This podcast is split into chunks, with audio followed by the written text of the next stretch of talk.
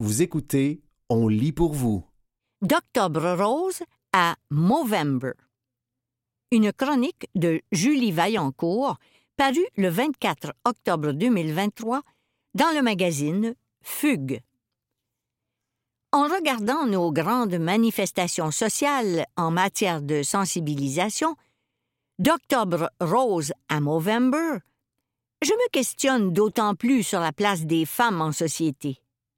En fait, l'idée de creuser le sujet m'est venue en regardant une publicité à la télévision. Il y avait des centaines d'hommes de tous âges et deux, trois femmes qui étaient tous rassemblés autour d'une géante moustache dans un élan de solidarité alors que la pub affichait ce qui les rassemblait Movember. J'ai trouvé ça beau, cette solidarité. C'est la même chose entre femmes, me direz-vous. Pas vraiment, ne vous en déplaise. Pour avoir abondamment travaillé dans divers milieux de femmes, hétéros, LGBTQ, et féministes, je dois admettre, non pas sans une immense tristesse, que j'ai vu plus de poignards dans le dos que de réelle solidarité. Pourquoi? J'ai ma théorie, ne vous en déplaise. Dès leur plus jeune âge, du moins c'était de même dans mon temps, mais les choses ne changent pas tant que ça. Les femmes sont conditionnées pour plaire et pour prendre soin des autres, et pour avoir des bébés, etc. Pour plaire, il faut répondre à certains canons de beauté et se taire, attirer le regard et les éloges de l'homme, et j'inclus ici tous les schèmes du patriarcat. Au début de ma vingtaine, je travaillais en CHSLD dans une cuisine, au service aux tables. Nous étions une majorité de femmes, sauf deux cuisiniers et un infirmier. Quand les deux cuisiniers étaient là, la dynamique entre les femmes était différente. Quand le bel infirmier venait aux cuisines, toutes les femmes, ou presque, se battaient pour son attention. Elles étaient prêtes à se désolidariser de l'amitié quotidienne qu'elles avaient entre elles, ne serait-ce que pour attirer l'attention du bel étalon pendant une minute. Je me souviens que c'est à ce moment-là que je me suis dit Julie, ferme ta gueule sur ton orientation sexuelle avoir leur soi-disant solidarité, elle n'aurait pas hésité à me mettre au bûcher. Cela dit, il n'y a pas plus de solidarité dans le milieu LGBTQ. Se désolidariser pour la cause du moment ou le financement de l'heure est pratique courante. Faut bien paraître. C'est ancré dans la psyché des femmes de prendre soin des autres. Le care, c'est pour ça qu'il y a tant d'infirmières. Pensez aussi à toutes les causes sociales et politiques. L'implication des lesbiennes auprès des gays lors de l'épidémie du sida, alors qu'elles ne sont pas les populations majoritairement touchées, bien que certaines le soient. Bref, les femmes sont toujours là pour aider les autres populations, même si elles sont trop souvent loin d'obtenir l'égalité et le respect qu'elles méritent. Bref, elles le font souvent au prix de leurs propres revendications. Elles font passer leurs besoins après ceux des autres. Par exemple, dans un avion en détresse, une femme va d'abord penser à mettre le masque de son enfant ou de son proche avant de mettre le sien. Bref, Trop rarement dit-on aux femmes qu'elles doivent avant tout prendre soin d'elles, sauf, bien sûr, pour leur vendre des crèmes et des cosmétiques au prix exorbitant, afin qu'elles renforcent les canons de beauté patriarcaux. Bref, tout ça pour en venir à Movember. Movember est l'occasion de s'unir, tous ensemble, pour améliorer la santé mentale et la prévention du suicide et lutter contre le cancer de la prostate et le cancer testiculaire.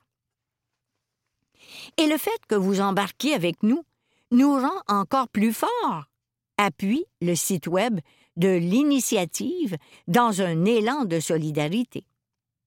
Bien que Movember soit centré sur des maladies masculines, on y explique que les femmes peuvent également participer à l'événement en soutenant leur entourage et en aidant à collecter des fonds. Ces femmes sont appelées Mo-Sistas, et on ne doute pas qu'elles sont bien évidemment présentes et solidaires de la cause. Cela dit, durant le mois d'octobre, les femmes sont mises à l'honneur lors du mouvement Octobre Rose. À l'instar de Movember, il s'agit d'une initiative de sensibilisation qui se déroule chaque année, ayant pour objectif d'éveiller les consciences sur l'importance du dépistage du cancer du sein et de collecter des ressources financières pour soutenir la recherche sur cette maladie. Le symbole de cet événement est le ruban rose. La réalité dévastatrice du cancer du sein, que les experts en marketing considèrent comme une cause de rêve, est d'ailleurs dénoncée dans l'excellent film Pink Ribbons Inc. 2011 de Léa Poule. Qu'à cela ne tienne, si le cancer du sein est devenu l'enfant chéri du marketing social, lorsqu'on regarde le site Web de la Société canadienne du cancer ou encore celui de la Fondation du cancer du sein du Québec, leur pub, comparativement à la campagne de Movember, tombe à plat, selon moi. Pourtant, le cancer du sein est le premier cancer en fréquence chez les femmes et le deuxième sur le plan de la mortalité, alors que une femme sur huit sera atteinte d'un cancer du sein au cours de sa vie et que une femme sur 31 en mourra. Il y a aussi celles qui meurent socialement, des suites de la mastectomie, puis qui trouvent le courage de se relever pour vivre leur vie de femme et se redéfinir pour ce qu'elles sont réellement. J'oubliais, pendant ce temps, il y a Rémi-Pierre Paquin sur Crave qui interroge des hommes sur leurs craintes dans Comment survivre à la vasectomie. Rappelons que la stérilisation féminine, qui consiste à ligaturer les trompes de Fallope, n'a rien d'une intervention mineure, au contraire de la vasectomie, et nécessite une hospitalisation de 24 à 48 heures et une anesthésie générale. En revanche, la vasectomie est pratiquée sous anesthésie locale dans le bureau du médecin et dure environ 10 minutes. Mais socialement, on en fait tout un plat, car c'est l'homme qui ne peut plus transmettre ses gènes. Bref, si d'Octobre Rose à Movember les réalités soulignées par ces moyens de sensibilisation sont tout aussi importantes, il convient de se rappeler que socialement, elles cachent de bien tristes vérités quant à nos comportements sociaux. C'était D'Octobre Rose à Movember, une chronique de Julie Vaillancourt parue le 24 octobre 2023 dans le magazine Fugue.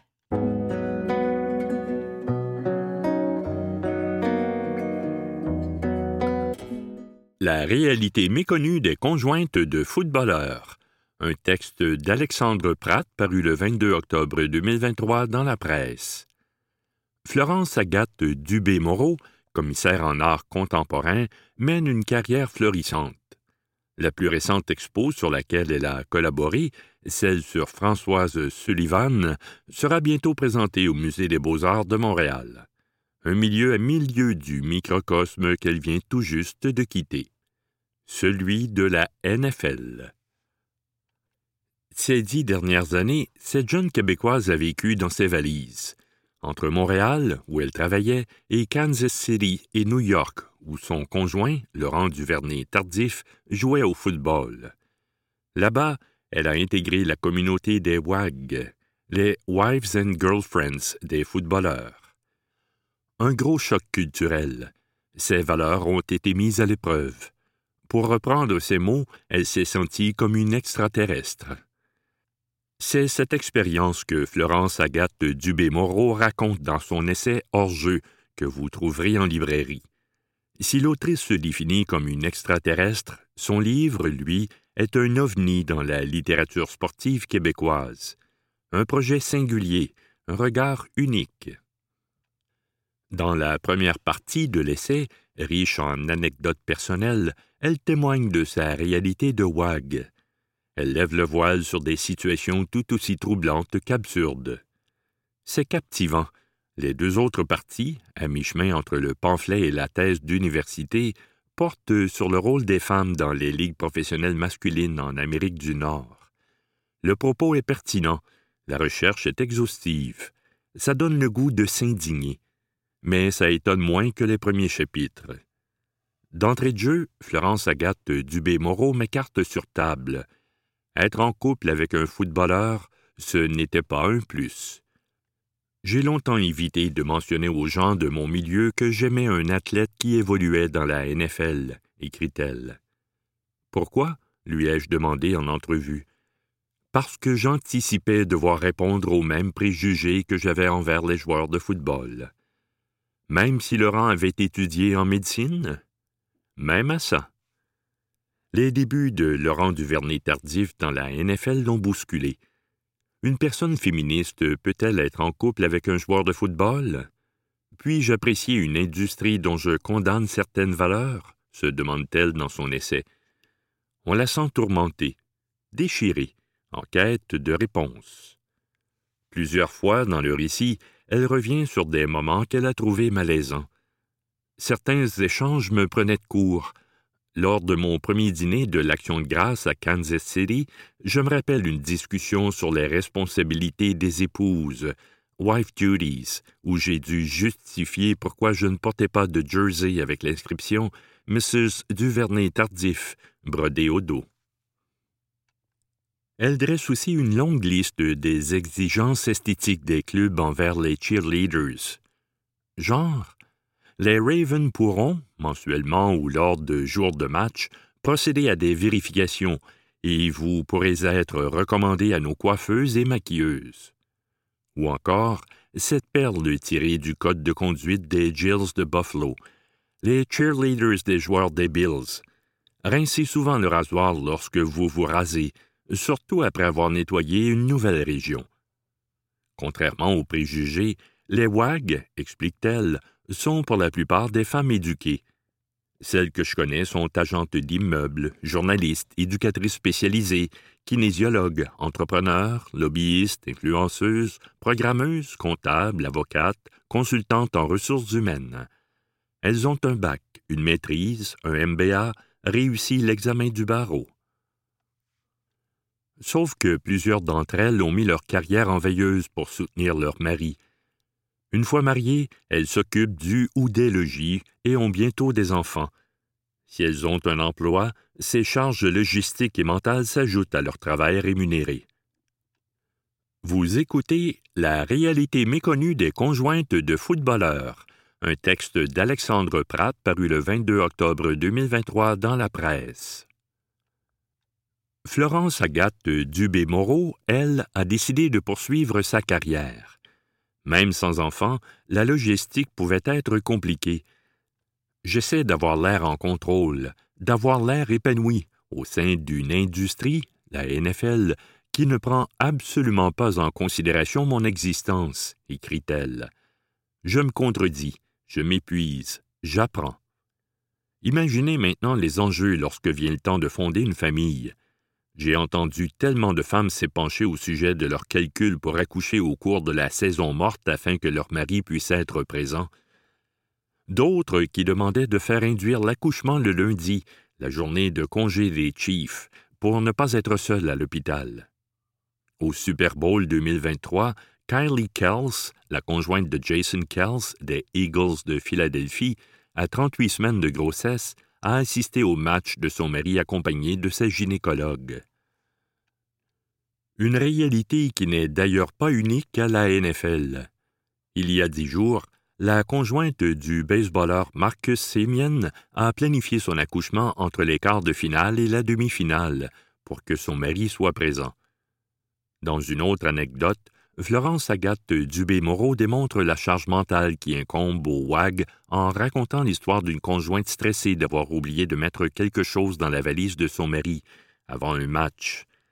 Bien que je ne vois pas pourquoi des hommes adultes vivent dans un univers où ils ne sont pas tenus de faire eux-mêmes leurs valises, je comprends mieux le stress de ces femmes au regard du poids des traditions qu'elles souhaitent porter. La NFL, vous l'aurez compris, ne favorise pas la conciliation travail-famille. Pourtant, tous les joueurs sont en âge d'avoir une famille, me dit-elle. Elle suggère à la NFL d'instaurer un programme de congé parental d'au moins deux semaines, ainsi que des garderies dans les stades et les sites d'entraînement. Être conjointe d'un footballeur de la NFL, c'est aussi jouer au géo, aux gentils organisateurs. Un angle mort dont je n'avais jamais entendu parler avant son témoignage. Même les joueurs ne savent pas trop de quoi il en retourne, n'ayant eux-mêmes jamais assisté à une partie dans leur stade et certainement jamais organisé un barbecue dans le stationnement du Arrowhead pour vingt convives avec des laissés-passer pour le terrain avant le match et des personnes assises dans trois sections différentes du stade, mais qui doivent toutes se retrouver après la victoire dans l'antichambre au sous-sol d'un bâtiment quatre fois grand comme le Centre Bell pour être conduites sur le terrain rejoindre Laurent. Et si elles refusent, elle s'expose à être perçue comme paresseuse, égoïste et hautaine. Le récit aborde également les rapports de force créés par les salaires astronomiques des joueurs. Quand le conjoint gagne en un match ce que la conjointe pourrait récolter en dix ans, un voile d'absurdité recouvre les questions d'argent dans le couple. Cet écart, souligne-t-elle, assigne ipso facto les femmes au rôle de gestionnaire du foyer et de responsable parental, en compensation du fait qu'elle ne travaille pas. On comprend, après la lecture du livre, que sa décennie autour de la NFL a été à la fois enrichissante et épuisante, qu'elle a été marquée par des moments d'euphorie, comme les grandes victoires aux côtés de son amoureux, que par d'autres plus difficiles, notamment les fois où Laurent Duvernay tardif s'est blessé. Même après neuf ans, je me sentais encore outsider, Lorsqu'elle évoque ses premières années, elle écrit J'ai l'impression que j'agis au détriment des combats féministes, à l'encontre de mes propres valeurs. Je me sens en conflit avec moi-même, et je suis fâché d'être cette personne qui suit, qui s'adapte, qui se moule, comme ma mère, avant moi, l'a fait pour mon père. Puis je suis triste, je suis fâché triste et reconnaissante. Ce que je vis dans la NFL est extraordinaire littéralement hors de l'ordinaire. Des déchirements qu'elle résume dans cette très belle formule utilisée pour expliquer ses nombreux déplacements. Je suis une longue plante aquatique sans racines, forte et vigoureuse, surtout très souple. C'était La réalité méconnue des conjointes de footballeurs, un texte d'Alexandre Pratt paru le 22 octobre 2023 dans la presse.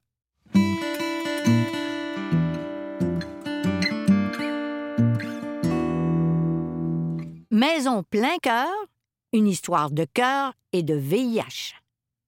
Un texte d'André Constantin, Passiour, paru le 25 octobre 2023 dans le magazine Fugue. C'est encore sous ce thème que cette maison, qui vient en aide aux personnes vivant avec le VIH-Sida, demande le soutien de la population pour sa levée de fonds annuelle. Activités récréatives et culturelles, logement, aide au père, distribution alimentaire, transport pour des rendez-vous médicaux ne sont que quelques-uns des nombreux services offerts par la Maison Plein Cœur, MPC, fondée en 1991. Pourtant, d'année en année, le financement de tels organismes communautaires ne cesse de baisser les amenant à faire appel à la générosité de donateurs et donatrices. On part en campagne du 1er novembre au 1er décembre, journée mondiale de lutte contre le sida, avec pour objectif de recueillir 50 000 dollars. On sait que l'inflation a grignoté bien des budgets. On sait aussi que la pandémie a touché beaucoup de personnes, et pas nécessairement pour le mieux dans bien des cas, mais des personnes séropositives sont également dans le besoin. On sait que les temps sont durs. On ne refuse aucun montant. Même la plus petite somme peut nous aider. Nous comptons sur la générosité des gens. Indique Denis Martin Chabot, le gestionnaire au développement de la maison Plein Cœur. La chanteuse Julie Curly et la drague Barbada de Barbade ont été embrigadés comme porte-parole de la campagne encore cette année.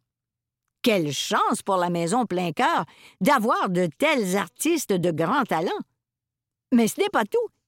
Il y a un nouveau venu cette année, en la personne de Sebs, Sébastien Aumont, qui avait fait un coming out remarqué comme personne vivant avec le VIH à l'émission de télé-réalité Si on s'aimait à TVA.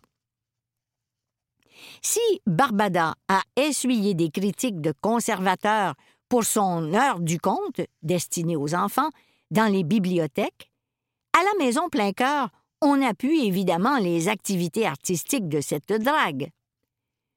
Nous tenons à souligner qu'on aime Barbada, qu'on veut la garder comme porte-parole, poursuit Denis Martin Chabot. On prend position en faveur des personnes dragues, trans des personnes marginalisées. Les sœurs de la perpétuelle indulgence, qui sont des dragues également, sont très impliquées ici depuis des années. Nous sommes du côté de l'amour, du respect. On sait qu'il y a un mouvement de la droite en ce moment inquiétant, qu'il y a une montée de l'homophobie, de la transphobie, mais à Maison Plein Cœur, nous apportons notre soutien entier à des gens comme Barbada. Une vidéo très très drôle sera lancée pour le 1er novembre, mais je ne peux en dire plus pour le moment. Souligne avec un grand sourire en coin Denis Martin, Chabot, qui assume aussi le rôle de directeur général par intérim de la MPC. Tout ce qu'on sait, c'est que les porte-paroles y seront probablement. Le VIH, c'est du sérieux. Les gens vivent de la discrimination, de la sérophobie, de l'isolement aussi. Mais il faut bien rire aussi de temps en temps, et cette vidéo va nous faire rigoler, dit-il. Cette campagne n'a pas seulement pour viser d'amasser des fonds, elle est là pour montrer qu'on peut bien vivre avec le VIH, mais que s'il y a des difficultés, des problèmes, la maison est là lorsqu'on a besoin d'aide. Rajoute Denis Martin Chabot. Bon an, mal an, la Maison Plein Cœur devrait bénéficier d'un budget total d'environ un million, mais il lui manque toujours à peu près 15% qu'il reste à combler par d'autres sources de financement, comme cette campagne de levée de fonds. D'où l'objectif d'amasser 50 000 Le lancement de la campagne de financement se fera dans les grands locaux de la Société de développement commercial, SDC, du village, 12-11 rue Sainte-Catherine-Est, près du métro Berry, le 1er novembre prochain, en soirée. On fait cette soirée-là dans le village parce qu'on désire démontrer notre fierté envers le village et notre appui à la SDC et envers les commerçants, les résidents et les personnes ayant des problèmes de consommation. C'est important pour nous de soutenir la SDC parce qu'on sait que ce n'est pas facile avec tout ce qui se passe dans le village. Relance du projet d'agrandissement malgré la déception. Après l'enthousiasme général suscité par le projet d'agrandissement de la Maison Plein Cœur, présenté en juin dernier, on apprenait à la mi-août que le gouvernement du Québec n'avait pas retenu ce projet d'une valeur totale se situant entre 11 et 12 millions, incluant la réflexion de la bâtisse actuelle datant du début des années 1990. Le programme Initiative pour la création rapide de logements ICRL, un programme fédéral, permet la mise en chantier d'édifices surtout dédiés à des logements sociaux, mais au Québec, il est administré par le provincial, alors que dans les autres provinces, ce sont les villes qui s'en chargent. Le projet d'agrandissement visait la création d'une nouvelle aile de cinq étages avec une vingtaine de logements sociaux pour des personnes séropositives à faible revenu. Mais on conserve de l'espoir, dit Denis Martin Chabot. Il existe d'autres programmes auxquels nous allons nous adresser. Il y a d'autres organismes auxquels nous pourrons faire appel, entre autres au Fonds de solidarité de la FTQ. Nous travaillons là-dessus. En effet, les responsables de la Maison Plein Cœur sont en constante communication avec les bureaux des députés Manon Massé de Sainte-Marie-Saint-Jacques et Jennifer Macarone de Westmount-Saint-Louis afin de faire avancer le dossier le plus rapidement possible et de revoir les avenues potentielles. C'est un beau projet pour la communauté. C'est pour ça qu'on n'abandonne pas, renchérit-il. On sait que cela va retarder le projet, mais on mettra sur pied une grande campagne de financement, différente de celle qu'on fait maintenant. Il y aura un comité qui comprendra, entre autres, le docteur Régent Thomas, le président fondateur de la clinique médicale actuelle et président du Cercle des Amis de la Maison Plein Cœur, et qui nous aidera à aller chercher de l'argent pour démarrer ce projet-là. En attendant, recherchez dans vos fonds de poche. Il vous reste sûrement quelques billets froissés, ou, si votre fortune vous le permet, un beau chèque de plusieurs centaines, voire de plusieurs milliers de dollars à donner. Ce ne sera pas de refus, bien au contraire. Les centaines de bénéficiaires de la maison plein cœur vous en seront reconnaissants. Info Maison plein cœur, 1611 rue d'Orion, Montréal. Téléphone 514 597 0554 ou site web en un mot maisonpleincoeur.org. C'était Maison plein cœur, une histoire de cœur et de VIH. Un texte d'André Constantin Passiour, paru le 25 octobre 2023 dans le magazine Fugue.